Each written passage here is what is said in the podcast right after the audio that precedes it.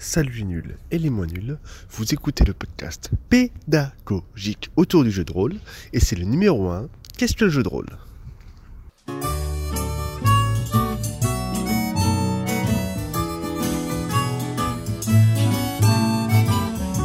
Le jeu de rôle est un jeu de société dans lequel les participants vont mettre en place une fiction commune par le biais de leur conversation et de l'interprétation de leur personnage. D'ailleurs, il est difficile de définir ce qu'est le jeu de rôle puisqu'il y a plein de jeux de rôle différents.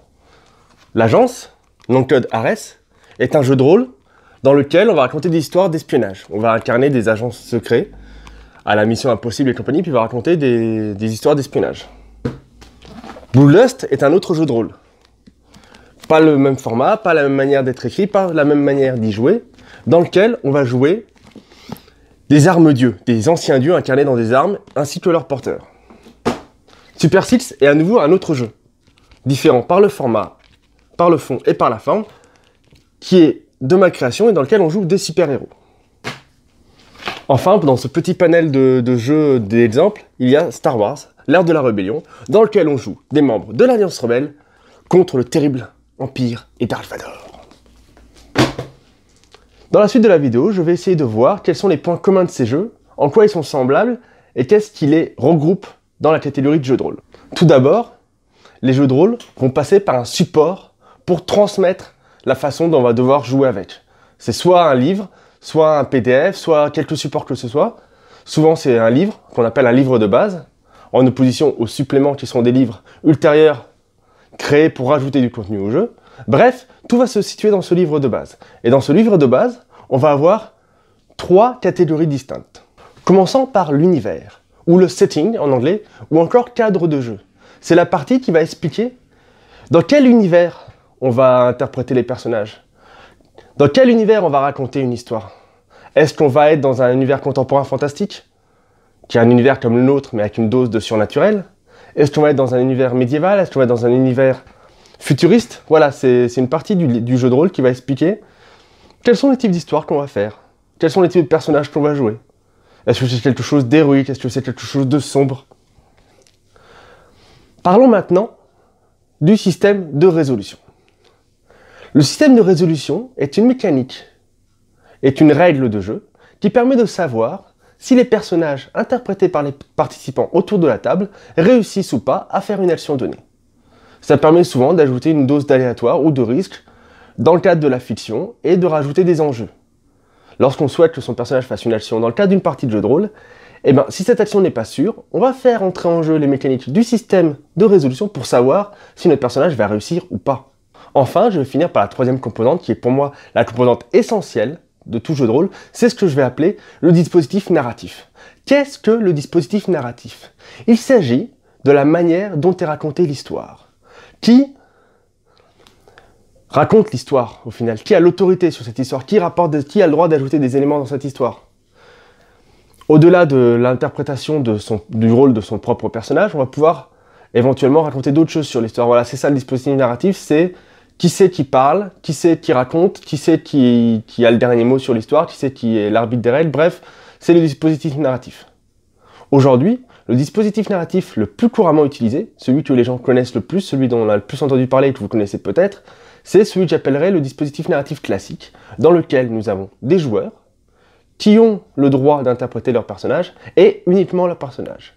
Ils peuvent raconter tout ce que font leurs personnages et ça s'arrête là. Et nous avons un maître de jeu ou maître du donjon, ou compteur en fonction de la thématique de l'univers propre au jeu, qui lui va avoir l'autorité sur l'intrigue, qui lui va jouer tous les figurants, qui va raconter l'histoire, qui va raconter comment ça se passe, qui va décrire les lieux, les personnages, enfin qui va faire toute la partie histoire, et les joueurs, eux, vont se contenter de réagir à cette histoire, à cet univers proposé par le maître de jeu, par le biais de l'interprétation de leur personnage. C'est également souvent le maître du jeu qui va être le garant de l'ensemble des règles du jeu, du système de résolution. Et enfin, un petit mot sur les dés, qui bien qu'ils ne soient pas nécessaires pour faire du jeu de rôle, ce n'est pas une composante essentielle du loisir, sont assez communs dans notre loisir. C'est un truc qui sert beaucoup. À quoi servent les dés Ça sert par rapport au système de résolution dont je vous parlais tout à l'heure. Lorsqu'on ne sait pas si un personnage va réussir ou pas à faire une action, la plupart du temps, ça passe par l'utilisation de dés. avec un nombre différent de faces. On en a de toutes sortes. On a le dé à 6 faces, tout simple, que tout le monde connaît même lorsqu'on ne fait pas de jeu de rôle, qu'on peut trouver dans des Monopoly ou des bonnes payes. Nous avons le dé à 4 faces, en pyramide, et on lit, souvent, on lit euh, le chiffre sur le dessus ou parfois en dessous, ça dépend des, dés à, à 4 faces. Nous avons le dé à 10 faces, qui euh, a des faces de 0 à 9. Nous avons le dé à 20 faces, bien connu de tous les joueurs de Donjons et Dragons par exemple. Et nous avons le dé à 8 faces. Et nous en avons plein d'autres en fait. Il y a à peu près des dés euh, à tout et n'importe quoi, à 30 faces et tout. Là, c'est ma collection personnelle, donc je n'ai que ça. Les dés vont uniquement servir comme support, comme assistance au système de résolution. C'est souvent un moyen de rajouter du hasard dans notre partie de jeu de rôle. On ne sait pas si notre personnage réussit à faire quelque chose. On prend les dés. On les lance. Et on les fait tomber par terre. Et en fonction des résultats des dés, qui sont décrites dans le manuel de jeu de rôle, dans la partie du système de résolution, on va savoir si l'action a réussi ou pas. Tout simplement.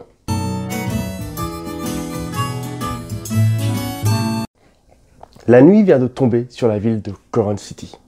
Il pleut une très légère bruine, mais néanmoins glacée. Que fais-tu? Sur mon costume de super-héros, il y a une capuche, je la mets pour me protéger de la pluie, et je continue de faire ma patrouille comme je fais tous les soirs. C'est pas un peu de pluie qui va empêcher mon personnage de combattre le crime. Est-ce que je vois quelque chose de suspect? Effectivement, après euh, quelques heures de patrouille, tu remarques quelque chose d'étrange. Tu remarques non loin de la Coron National Bank, un monospace familial garé dans, juste à côté d'une nouvelle sombre en fait. Euh, quand tu t'approches un peu du véhicule, tu remarques que les vitres sont tentées, tu ne sais pas ce qu'il y a à l'intérieur. Néanmoins, euh, il n'a rien à faire là, euh, hors des horaires d'ouverture de, de, la banque. Ok, bah je m'approche discrètement du van, en faisant pas de bruit, accroupi, histoire de ne pas me faire repérer. Et j'essaye d'ouvrir la, porte du conducteur pour voir à qui j'ai affaire. Et éventuellement les arrêter s'il s'avère que ce sont des criminels.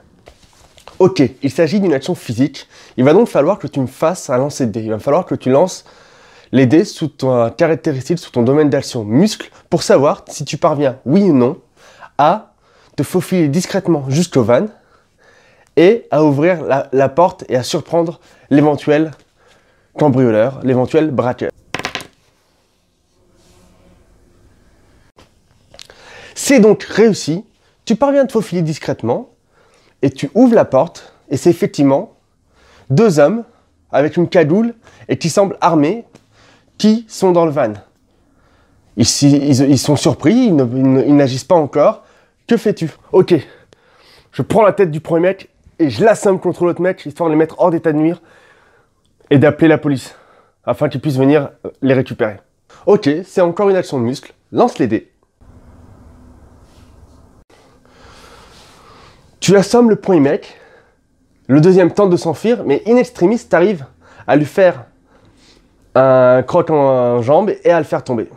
Il est hors d'état de nuire. Tu peux donc appeler la police afin qu'ils viennent réceptionner ces deux voyous.